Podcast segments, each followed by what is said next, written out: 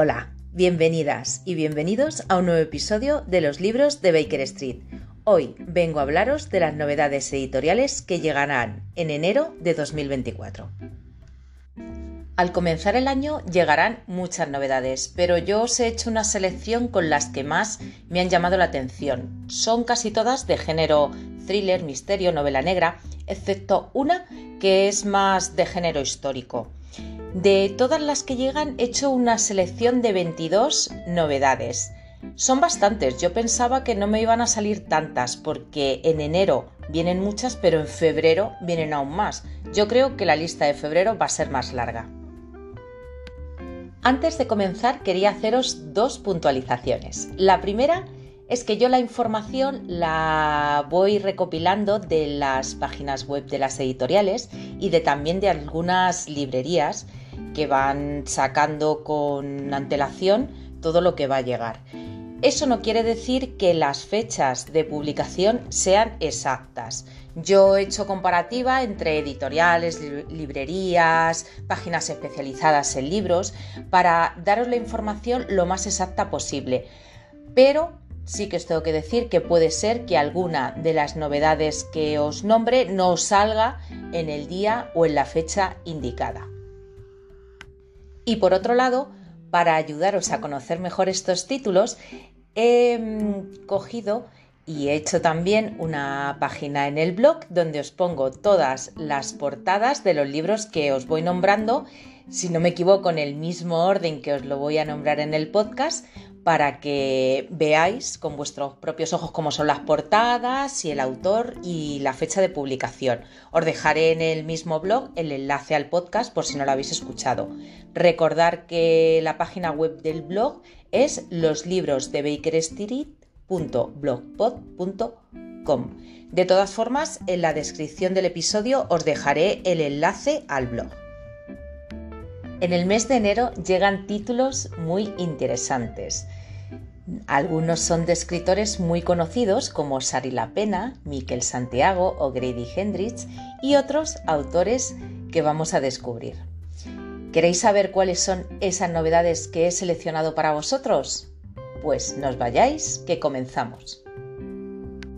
Los lanzamientos, debido a las fiestas navideñas, comienzan tarde este mes de enero. De hecho, la primera fecha que yo tengo de los libros que os he seleccionado es el 10 de, el 10 de enero. Y el 10 de enero os traigo 5 novedades que se van a publicar. Son bastantes para ser en un solo día. La primera novela de la que os voy a hablar, que se publica el 10 de enero, es Muerte en tres texturas de Christian Sleu.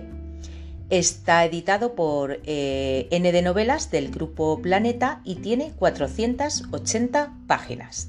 Os leo sinopsis. La mise en place está lista.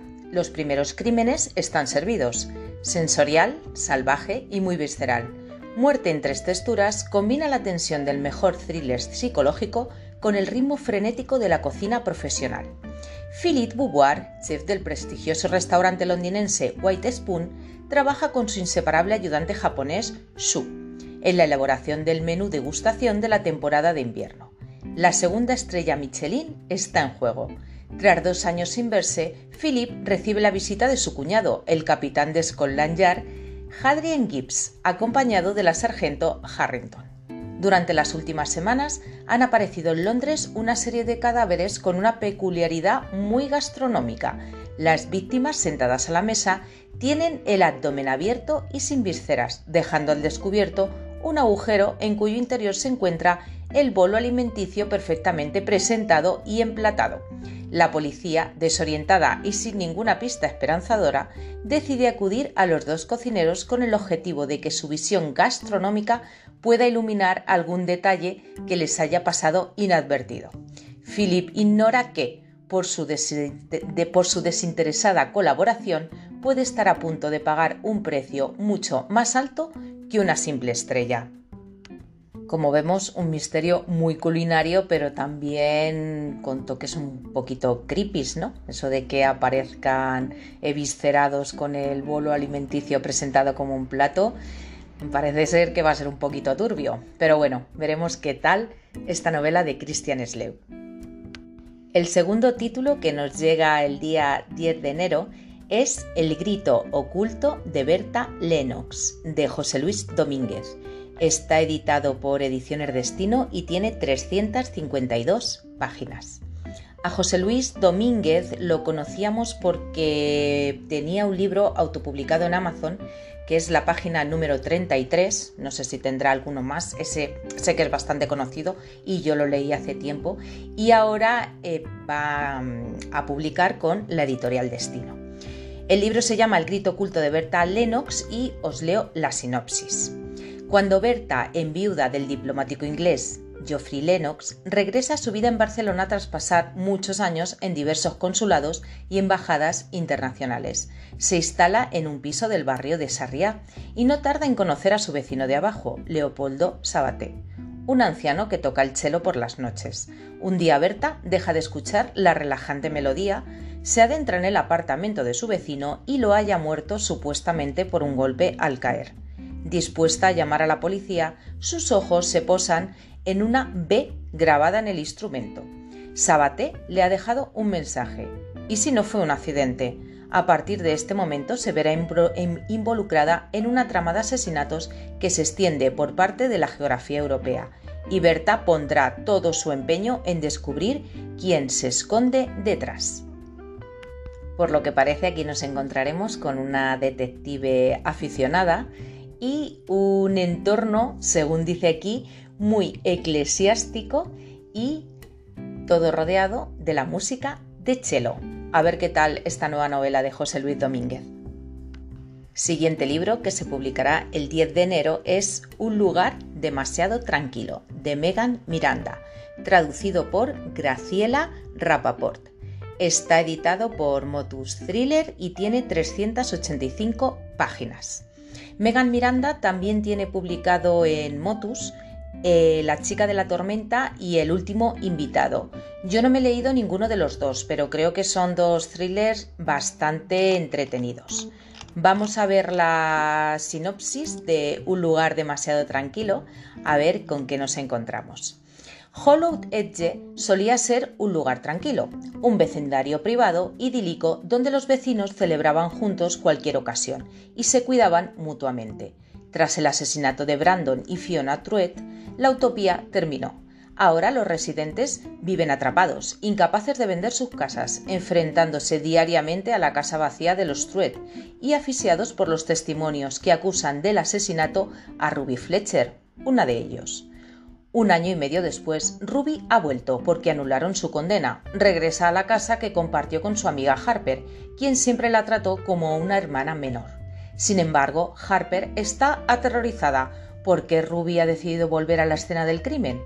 Queda claro que no todos dijeron la verdad sobre la noche del asesinato. Cuando Harper comienza a recibir amenazas, sabe que debe descubrir lo que realmente sucedió antes de que muera alguien más. Un lugar demasiado tranquilo que no parece serlo tanto y una sospechosa que no sabremos si será sospechosa al final o no. Tendremos que descubrirlo. A ver qué tal esta nueva novela de Megan Miranda. La cuarta novela que os destaco, que se publicará el 10 de enero, es Muerte en el Meridiano, de Carlota Suárez. Será publicado por Harper Collins y tiene 304 páginas.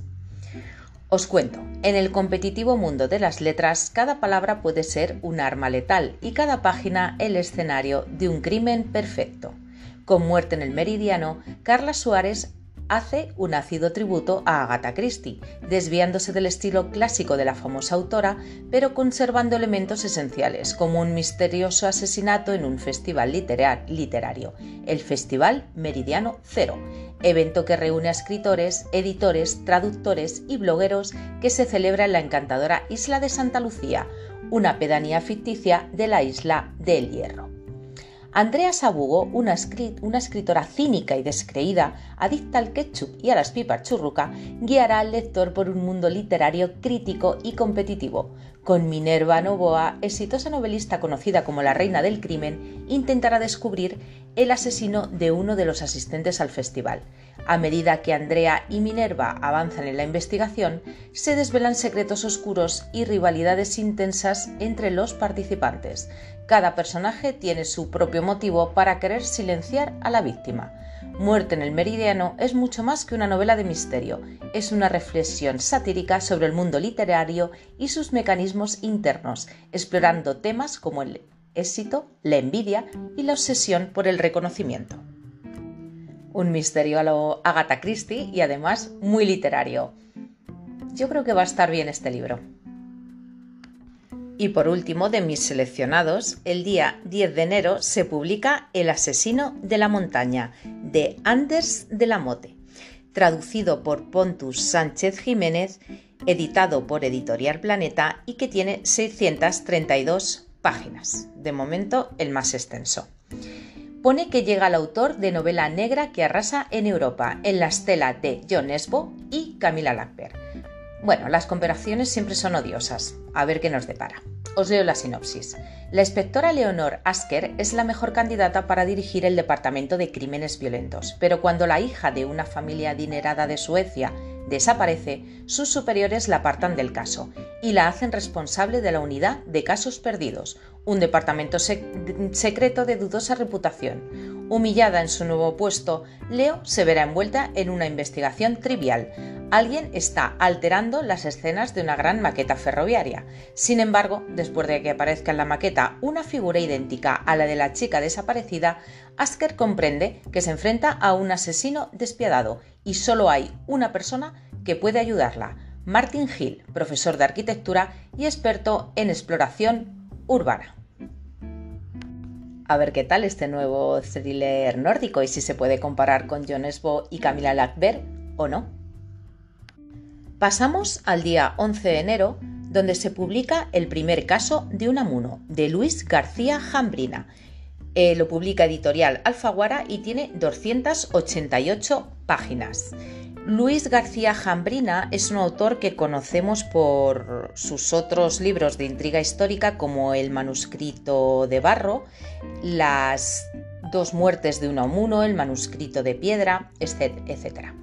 Yo no he leído nada de él, pero este título la verdad es que llama bastante la atención. Os leo. Miguel de Unamuno es detective en este fascinante thriller histórico. En el crudo diciembre de 1905, Enrique Maldonado, propietario de las tierras del municipio salmantino de Boada y cacique local, aparece brutalmente apuñalado en las afueras del pueblo. Los vecinos son los principales sospechosos de haberle dado muerte y Unamuno, que escribió un artículo incendiario para denunciar las condiciones de vida de los, campesinos de Boada, decide investigar el crimen con la ayuda de Manuel Rivera, abogado defensor de los detenidos, y Teresa Maragall, una misteriosa anarquista.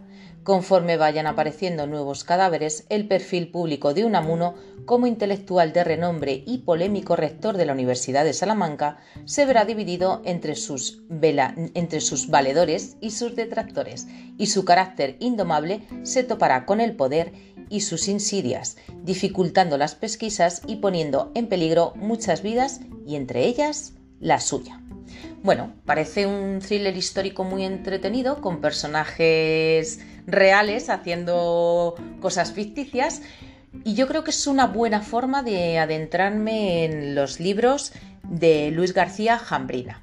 Ya os contaré. Continuamos y el día 15 de enero se publica El juego del mal de Marcos Nieto Pallarés. Está publicado por Newton Conton Editores y tiene 320 páginas. Esta editorial está más o menos reciente, está sacando libros que están muy bien. La verdad es que yo me he leído bastantes, tanto en el Kindle como en físico, y la verdad es que me están gustando todos. Tiene títulos históricos y tiene títulos también de thriller. Este que os cuento es uno de los thrillers que, que va a publicar próximamente. Os cuento. Un caso enterrado en la memoria, una cicatriz en forma de M. Descubre la noche en que todo cambió para siempre. Madrid, 2018.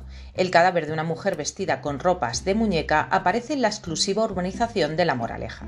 Su rostro ha quedado irreconocible de un único disparo y sus huellas dactilares no constan en ninguna base de datos. Pero lo que más sorprende a Álvaro de la Torre y a su compañera Elsa Bermejo, inspectores de homicidios, no es su extraño aspecto, sino la cicatriz en forma de M que esconde detrás de la oreja, una marca que conecta el crimen con el asesinato de una niña sevillana en 1982.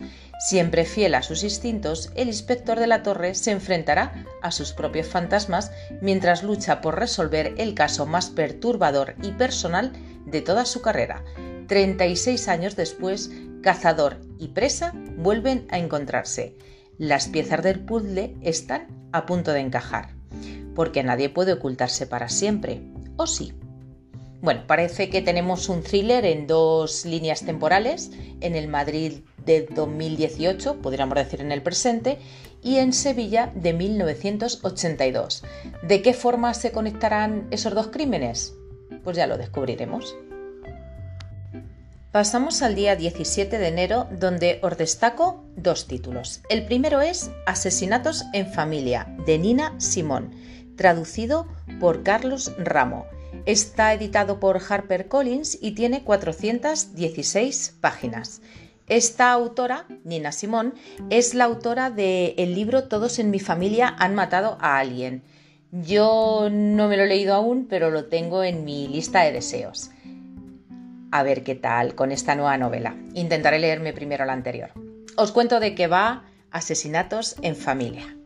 La influyente empresaria Lana Rubicon tiene mucho de lo que enorgullecerse, su sagaz inteligencia, su gusto impecable y el imperio inmobiliario, inmobiliario que ha construido en Los Ángeles. Pero cuando se encuentra atrapada a 500 kilómetros al norte de la ciudad, Convaleciente en un aburrido pueblo costero con su hija adulta Beth y su nieta adolescente Jack, a Lana no le queda más remedio que contar nutrias en vez de metros cuadrados, con la esperanza de que el aburrimiento no acabe con ella antes que el cáncer. Hasta que Jack, pequeña en estatura, pero con una independencia feroz, se topa con un cadáver mientras monta en un kayak. Enseguida se convierte en sospechosa de la investigación por homicidio y las mujeres Rubicon se sumen en el caos. Beth cree que Lana debería concentrarse en su recuperación, pero Lana tiene otros planes. Se pondrá su peluca, encontrará al verdadero asesino, protegerá a su familia y demostrará que aún tiene poder. Con la ayuda de Jack y Beth, Lana destapa una red de mentiras, venganzas familiares y disputas territoriales que acechan bajo la superficie de una comunidad poblada por rústicos ecologistas y acaudalados rancheros. Pero conforme su investigación de aficionada se adentra en terrenos cada vez más peligrosos, las testarudas mujeres Rubicon deberán aprender a hacer lo único que siempre se les ha resistido, depender las unas de las otras. Bueno, nos encontramos con otra novela con detectives aficionadas, en este caso varias, aunque Lena la, matriarca de la familia, parece que es la más importante, y también con esa unión o lo que pretende ser una unión familiar. A ver qué tal esta nueva novela de Nina Simón. Y el segundo libro que os destaco y que se publica el 19 de enero es de uno de los grandes de la actualidad, ni más ni menos que el gran Grady Hendrix. Eh, ahora viene con Vendimos nuestras almas, traducido por Víctor Ruiz publicado por Minotauro y que tiene 320 páginas. Os leo la sinopsis. Un viaje épico hacia el corazón de un país paranoico dominado por las pastillas y las conspiraciones que parece haber perdido su propia alma. Todas las mañanas, Chris Pulaski se despierta en medio de un infierno. En los 90 era la guitarrista solista de Durgurk, un grupo de heavy metal que rozó el éxito con los dedos hasta que el cantante principal, Terry Hunt, emprendió una carrera en solitario que lo lanzó al estrellato y dejó que sus compañeros se pudrieran en la irrelevancia. Ahora Chris trabaja como gerente nocturna del Best Western. Está agotada, arruinada y deprimida. Sin embargo, un día todo cambia. Un sobrecogedor acto violento pone su vida patas arriba y comienza a sospechar que Terry no solo saboteó la banda, Chris se lanza a la carretera con la esperanza de reunir a Dark Kark y enfrentarse al hombre que le arruinó la vida. Su viaje la llevará desde el cinturón industrial de Pensilvania hasta un satánico festival de música pasando por un centro de rehabilitación para celebridades. Vendimos nuestras almas es una furiosa, es una furiosa, perdón, power ballad sobre la importancia de no tirar nunca la toalla, un viaje épico hacia el corazón de un país paranoico dominado por las pastillas y las conspiraciones que parece haber perdido su propia alma. Bueno, después de haber leído la sinopsis, no sé si este será un libro para mí. Quizá lo lea y me guste, pero no me llama excesivamente la atención esta sinopsis. Me llamaba muchísimo la atención, la, atención perdón, cómo vender una casa encantada, su anterior novela, y me llevé una decepción. Quizá en este caso me pase lo contrario. A ver qué nos tiene deparado este gran escritor. Al día siguiente, el 18 de enero, se publica otro de los grandes. Es La Casa de la Noche, de Jo Nesbo, traducido por Lotte Catrín. Está editado por Reservoir Books y tiene 304 páginas. Os leo, el maestro del thriller moderno se adentra en el género del terror, una, una, novela ambientada en los años 80 que nos sumerge en la frágil mente de un hombre con una juventud atormentada. Los lectores han comparado este libro con las novelas de Stephen King y con Stranger Things. Bueno, ya sabéis lo que opino yo sobre las comparaciones. Tras la muerte de sus padres, fallecidos en un trágico incendio, Richard Elobet tiene que mudarse a la remota localidad de Valentine donde vivirá con sus tíos. Allí se convierte enseguida en uno de los marginados oficiales del instituto, algo que se acentúa cuando un compañero de clase llamado Tom desaparece en extrañas circunstancias. Todos culparán al nuevo alumno tan raro, retraído, irritable y taciturno. Sin embargo, Richard vio con sus propios ojos lo que pasó realmente a Tom, una escena verdaderamente espeluznante, ocurrida en una cabina de teléfono cercana al bosque. Pero ni la policía ni nadie creen su versión, salvo Karen, otra estudiante arrinconada que lo empuja a llegar hasta el fondo de la cuestión. Las pistas lo conducirán hasta una antigua casa señorial, ahora abandonada. Ante ella, muerto de miedo, rodeado de insectos, Richard descubrirá que lo que observa desde una ventana del cuarto piso, un hombre de rostro inexpresivo. Después empezará a oír voces. Bueno, una cosa que tengo que decir de este libro es que esta mañana, antes de empezar a, grabar el, episodio, he visto en Instagram la comparación de las portadas entre la portada original y la portada que nos han traído a nosotros en castellano. Esa es la que os dejo en el blog, lógicamente, y no tienen nada que ver. La portada original es muchísimo más impactante que la nuestra. No sé por qué siempre hacen eso. Nos cambian las portadas y siempre llevamos la de perder. Bueno, a ver qué tal esta vuelta a los 80 de John Esbo. A ver qué nos parece. Continuamos y el día 23 de enero se publica Un retiro para escritoras mortal de Julia Bart, traducido por Mía Sánchez Postigo y está editado por Umbriel. Tiene 416 páginas. Os leo. En un exclusivo retiro para escritoras todo se reduce a publicar y morir. Alex ya ha dado por perdido su sueño de convertirse en una autora publicada cuando recibe una oportunidad única. Podrá pasar un mes en un exclusivo retiro para escritoras, en la mansión de la conocida feminista y autora de terror Roza Bayo. Ni siquiera el hecho de que Gruen su ex mejor amiga y actual rival, también forme parte del retiro, es capaz de aplacar su emoción. Sin embargo, cuando las participantes llegan, Roza lanza una bomba. En tan solo un mes, todas deberán completar una novela desde cero, y quien escriba la mejor obtendrá un contrato millonario para publicarla. Decidida a ganar, Alex se pone, se pone, manos a la obra y hace caso omiso de los extraños sucesos que tienen lugar en la mansión, del comportamiento errático de la propia Roza, de la crueldad de Gruen cuando juega con sus sentimientos y de la historia que asegura que la mansión está encantada. Pero cuando una de las escritoras desaparece durante una tormenta de nieve, Alex comprende que algo muy siniestro está sucediendo allí. Con el tiempo jugando en contra, debe descubrir la verdad o arriesgarse a sufrir el mismo destino. un thriller claustrofóbico y contundente que explora el lado oscuro de las amistades entre mujeres y de la fama. Bueno, parece ser que tenemos un, sitio cerrado, además rodeado por nieve, donde se produce una desaparición. ¿Será un quién lo hizo en un sitio cerrado? Bueno, a ver qué tal esta novela. Pasamos al 24 de enero, donde os destaco tres novelas. La primera es una que yo llevo esperando con muchas ganas, porque es una serie que me gusta. Es Una venganza imperfecta de la serie Messi Dobbs. Llegamos ya al quinto libro. Está escrita por Jacqueline Whisper y publicada por Maeva. La traducción corre a cargo de Anabel Fletes Valera y tiene 320 páginas. Un nuevo caso de Macy Dobbs, la detective estrella del misterio histórico Cozy Internacional. Nunca has conocido a nadie como ella, ¿Cuál es el origen de una serie de acontecimientos muy extraños que ocurren en una pequeña comunidad rural? Macy Dobbs debe recurrir a todas sus habilidades para averiguarlo. Heronsden, Condado de Kent, 1931. Con el país sumido en una crisis económica, Macy se siente aliviada cuando recibe un encargo aparentemente sencillo, un íntimo amigo requiere sus servicios para investigar ciertos asuntos relacionados con la compra de un terreno. Sus investigaciones la conducen a un pintoresco pueblo de Kent.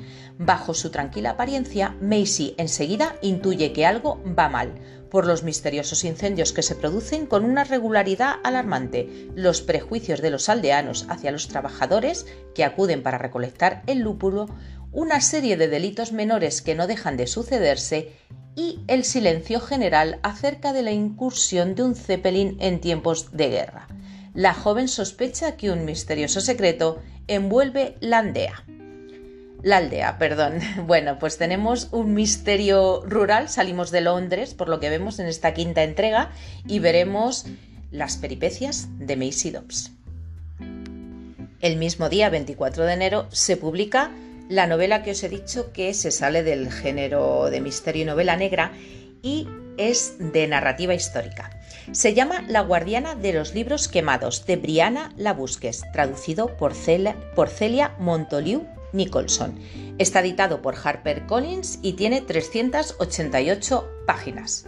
Os leo sinopsis.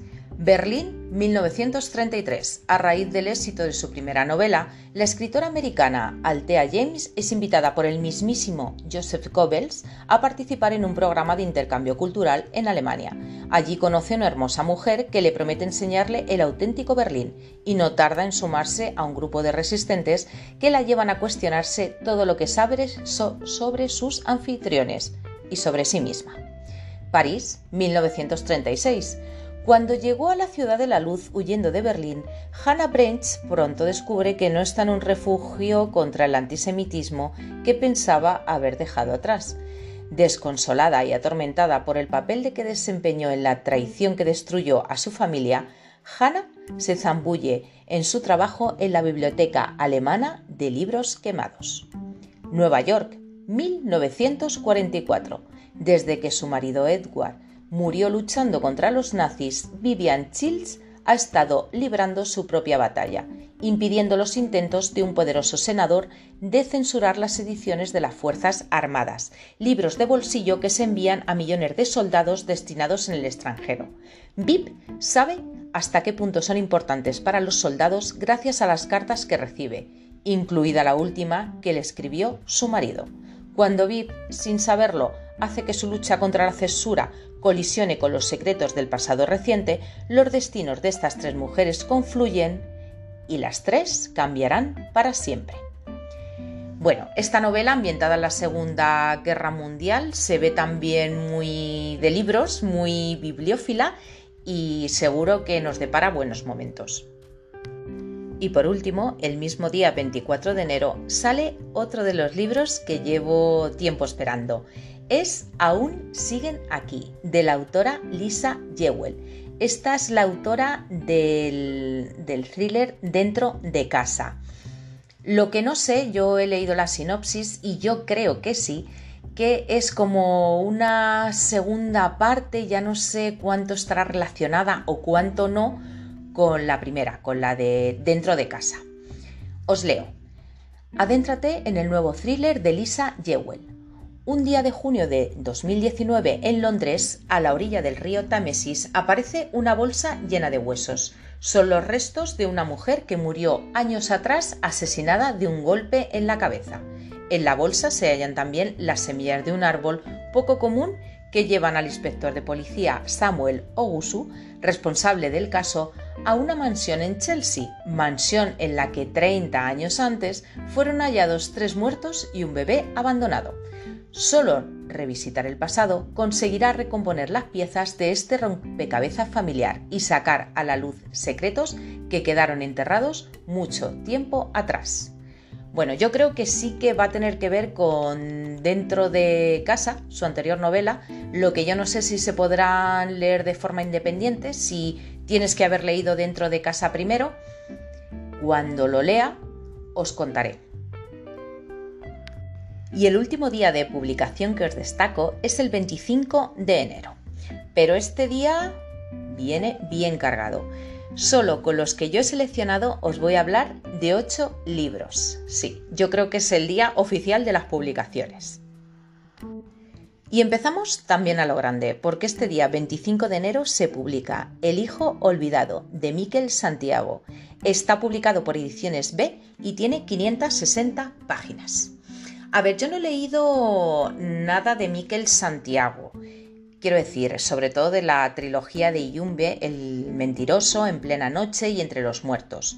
Por lo que pone aquí, después de esta trilogía, Miquel Santiago publica otro thriller magistral, ambientado también en el País Vasco. Entonces, supongo que no, no, estará relacionado con su anterior trilogía, a lo mejor solo en, en, lo que es la ambientación en el País Vasco y no sé por qué tengo entendido que a lo mejor con alguno de sus personajes. Pero intentaré tener más información sobre esto, no vaya a ser que nos leamos un libro que tenga que ver con una trilogía que no nos hemos leído. Bueno, os leo. Vuelve Miquel Santiago con el gran thriller que esperan los más de 500.000 lectores de la trilogía de Ilumbe.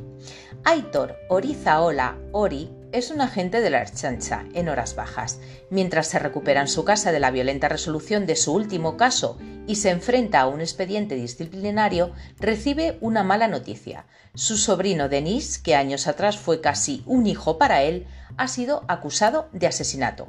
Pero algo huele a podrido y Ori, incluso de baja y dolorido, tiene algunos trucos de perro viejo para averiguar qué está pasando realmente. Pinta muy bien y esperemos poder leerlo sin tener que haber leído antes su trilogía, aunque yo sí que es verdad que quiero leerla. El mentiroso lo tengo en mi lista de pendientes en eBiblio y bueno, querría iniciarme con este autor. Continuamos con el día 25 de enero, donde viene otra de las grandes, por lo menos para mí, porque me gustan todos sus libros, que es Sari la Pena. En esta ocasión viene con un libro titulado Aquí todos mienten. Está traducido por Jesús de la Torre Olit y publicado por Suma de Letras. Y tiene 400 páginas. Os leo, bienvenidos a Stanhope, un barrio seguro y perfecto para las familias. William Gould es, a primera vista, un padre y marido entregado, pero ha estado teniendo una aventura que esa misma tarde ha tenido un horrible final en un motel de las afueras. Cuando regresa a casa, destrozado y enfadado, se sorprende al ver que Avery, su hija de nueve años, ha salido antes de la escuela y pierde los estribos. Horas más tarde, la familia de Avery comunica su desaparición. De repente, Stanhope ya no parece un barrio tan apacible y William no es el único que esconde una mentira. A medida, que los testigos aportan información que puede o no ser cierta sobre la desaparición, los vecinos de Avery se muestran cada vez más desquiciados. ¿Quién se ha llevado a Avery? Bueno, por lo que vemos, eh, la reina del suspense, como la llaman, nos traen otra, mm, otra, nos trae otra historia ambientada en un barrio residencial con distintas familias que, por lo que parece a primera vista, ocultan muchos secretos. A ver qué tal esta novela. El día 25 de enero también se publica un libro que a mí me ha parecido muy original. Se llama El manuscrito perdido del principito, de Cristian Perfumo. Está editado por Suma de Letras y tiene 328 páginas. Y os digo por qué me parece tan original. Os leo, lo esencial es invisible a los ojos, nuestros verdaderos motivos también. Un manuscrito que vale millones, un hombre torturado y asesinado, una carrera por medio mundo en busca de la verdad. Argentina, 1930. 12 años antes de escribir El Principito, Antoine de Saint-Exupéry trabaja en la Patagonia como piloto de avión. Aprovecha cualquier momento libre en un hotel, aeródromo o incluso en el aire para llenar con letra apretada su pequeña libreta. Barcelona, 2023. Santiago Sotomayor, un investigador privado al borde de la quiebra, es contratado por una de las empresarias más importantes del país. Su hija Arianna se marchó a la Patagonia Argentina para estudiar un manuscrito inédito de Antoine de Saint-Exupéry, el autor del Principito. Se fue allí para tres meses y ya lleva más de un año. Su madre sospecha que ha sido captada por una secta, pero cuando Sotomayor viaja a la Patagonia, descubre que Ariana tiene problemas mucho más graves. Para solucionarlos, Santiago y Ariana se unirán en una carrera contra el tiempo, en la que recorrerán Nueva York, Barcelona y la Patagonia tras la última pista del manuscrito inédito de Saint-Exupéry, una pieza de museo que no solo vale millones, sino que podría cambiar todo lo que se sabe hasta ahora sobre el libro más vendido del siglo XX. Bueno, es un misterio sobre el libro del Principito. Mm, no he leído nada de ello, sí que he leído mucho del libro La Divina Comedia de Dante, de hecho se han hecho películas y novelas, muchísimas, pero del Principito no habíamos tenido, que yo sepa, ningún misterio. A ver si de verdad es tan original e impactante como yo me imagino.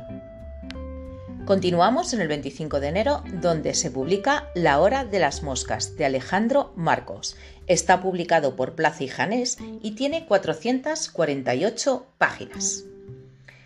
Os leo. El pueblo se está quedando vacío, se está muriendo. Si eso sucede, no se podrá contener la puerta. Curva de Arla desaparecerá como si nunca hubiera existido.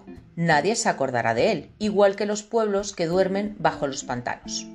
La tranquilidad de Curva de Arla, un pequeño pueblo castellano, se ve perturbada por la irrupción de los pesares, unas apariciones malvadas que han abierto una puerta a nuestra realidad y amenazan con invadirla. Estos espíritus, controlados por otra entidad aún más peligrosa y desconocida, se han nutrido de la, envidia, y la violencia enraizada en la zona durante siglos, y ha llegado la hora de su venganza. Solo Bernarda, una misteriosa mujer vestida de negro, tiene la clave para detener a los pesares, a través de la elección de ocho habitantes del pueblo, entre los que se encuentra el guardián, capaz de sellar la puerta.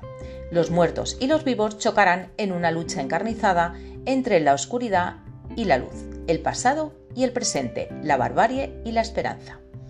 Bebiendo de referentes como Stephen King, Mariana Enríquez o Alex de la Iglesia, La Hora de las Moscas es un, thriller rural que mezcla terror y costumbrismo a la perfección. Alejandro Marcos se convierte con esta novela en una nueva y original voz del género que combina con inventiva y destreza escenas escalofriantes en un certero reflejo de la España vaciada. Bueno, tenemos un misterio rural que parece que va a tener toques sobrenaturales de este autor que yo nunca he leído y que, bueno, promete darnos una lectura bastante inquietante. El quinto libro que os destaco que se publica el 25 de enero es el debut de un, de un escritor, un de un escritor gallego. Se llama El manipulador de Francisco Lorenzo. Está publicado o se publicará por Roca Editorial y tendrá 360 páginas. Atrévete con la nueva voz del thriller español, un juego de mentiras y engaños. Estas navidades no se teñirán de blanco, sino de rojo. Diciembre, Santiago de Compostela. Joel Garza, inspector de la Policía Judicial, recibe una llamada de emergencia.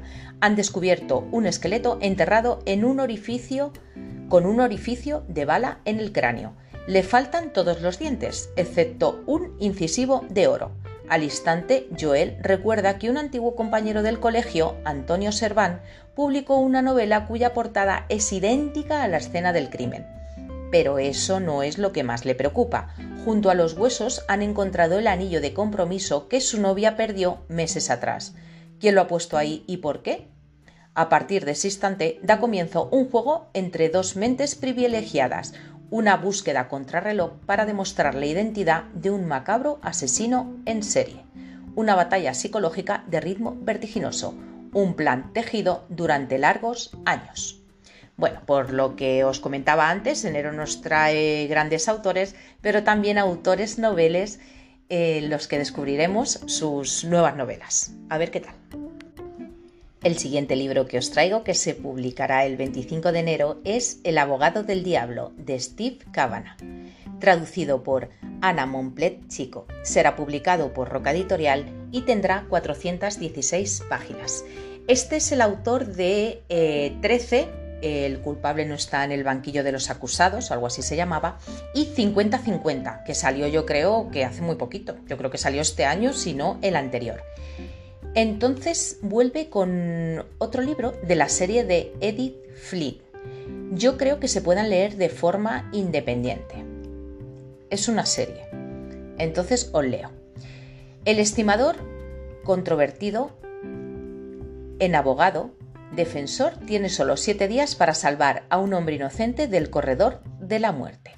Vale, os lo he leído mal. Quiero decir, el estimador convertido en abogado defensor tiene solo siete días para salvar a un hombre inocente del corredor de la muerte. Edith Flynn es un estimador. Bueno, os cuento. Al poderoso fiscal del distrito Randall Cohn se le conoce como el rey del corredor de la muerte porque es el fiscal que más personas ha condenado a la pena capital en toda la historia de los Estados Unidos de América. Cuando Skylar Edwards aparece muerta en Buxton, Alabama, la policía arresta a la última persona que la vio con vida, Andy Dubois, el joven universitario con el que Skylar trabaja en un bar. La ciudad hierve de rabia. Parece que a nadie le importa que Andy sea inocente y hay pocas esperanzas de que pueda tener un juicio justo. Además, el abogado de oficio que se le ha asignado ha desaparecido. Eddie Flynn, el brillante abogado de Nueva York, con un oscuro pasado de timador, viaja al sur para hacerse cargo de la defensa de Andy, desmontar la acusación del fiscal y salvar al joven de la silla eléctrica. Pero Eddie solo tiene siete días para encontrar al verdadero asesino en una semana el juez leerá el veredicto. ¿Estará Eddie vivo para escucharlo? Bueno, pues a ver esta nueva entrega de la serie Eddie Flynn. El siguiente libro que se publicará el 25 de enero es Perder el equilibrio de Miguel Ángel González. Será publicado por Grijalvo y tendrá 352 páginas. Una historia de odio y venganza, un thriller salvajemente inquietante por una de las mejores plumas de la novela negra actual. Jonás ya no se llama Jonás, es un hombre oscuro y enigmático, y le falta una pierna. Esto último podría ser un detalle sin importancia, pero en realidad la tiene, al igual que también es relevante esa obsesión que le despierta su nuevo vecino. El pasado de Jonás es un misterio que él guarda celosamente, algo que preferiría enterrar en las sombras de la memoria, pero no puede hacerlo. Jonás es de ese tipo de personas que nunca olvidan, ni tampoco perdonan. Bueno, veremos qué tal este thriller, tampoco es que nos ha aclarado mucho la sinopsis de qué va a ir todo esto, pero bueno, esperemos a ver qué tal se desarrolla. Y el último libro que os traigo, que también se publica el 25 de enero, es El Valle, de Bernard Minier. Está traducido por Dolores Gallar Iglesias y publicado por Salamandra. Tendrá 464 páginas. Os leo de qué va. Un thriller sofocante en el que el paisaje sublime, sublime de los Pirineos se convierte en una trampa mortal. En medio de la noche, una misteriosa llamada telefónica lleva a Martín Servat a Aigües Vives, un remoto pueblo de los Pirineos, donde la policía se ha movilizado a causa de una serie de asesinatos particularmente sofisticados. Servat se reúne con Irene Ziegler, directora de la Brigada de Investigación de la Gendarmería de Pau. Y mientras se disponen a aclarar esos asesinatos macabros, una parte de la montaña se derrumba, corta la única carretera que conduce a Aguis Vives y deja a asesinos, víctimas e investigadores confinados en el valle. En un ambiente sofocante donde los Pirineos se convierten en un auténtico personaje de la novela, Bernard Minier nos brinda un gran thriller en el que Martin Servat tendrá que enfrentarse sin remedio a los fantasmas de su pasado. Bueno, nos encontramos con otro thriller donde nos veremos abocados a estar todos recluidos en un sitio, tanto asesinos como víctimas, como inspectores, como han dicho, y veremos qué tal llegan a la resolución. Este libro es también parte de una serie, es la serie del comandante Servat, es el número 6. Por lo que yo he leído, se puede leer de forma independiente, aunque como en todas este tipo de series, Supongo que la vida personal de los protagonistas, del inspector, a lo mejor tendrá más o menos que ver. Pero bueno, veamos qué tal este nuevo libro. Y hasta aquí las 22 novedades que os quería destacar de este mes de enero de 2024. Empezamos el año muy bien, con títulos muy interesantes. Daros la enhorabuena y agradeceros si habéis llegado hasta aquí, porque ha sido un rato bastante largo y yo de poder haber llegado con voz todavía, porque llevo como dos horas hablando, aunque luego con la edición se nos quedará en, un episodio de unos 45 o 50 minutos. Y llegados al final de este episodio, no quiero marcharme sin recordaros que os paséis por el blog Los libros de Baker Street para ver todas las portadas de estos libros que os he nombrado. Así os podéis situar un poquito mejor. Que me visitéis en mi Instagram, donde estoy poniéndoos todas las actualizaciones, tanto de lectura como de entradas del blog, como de los episodios del podcast. Y sin más, esperando no haber sido muy pesada con todos estos libros que os he contado, me voy a despedir ya. Un saludo. Hasta el próximo episodio. Adiós.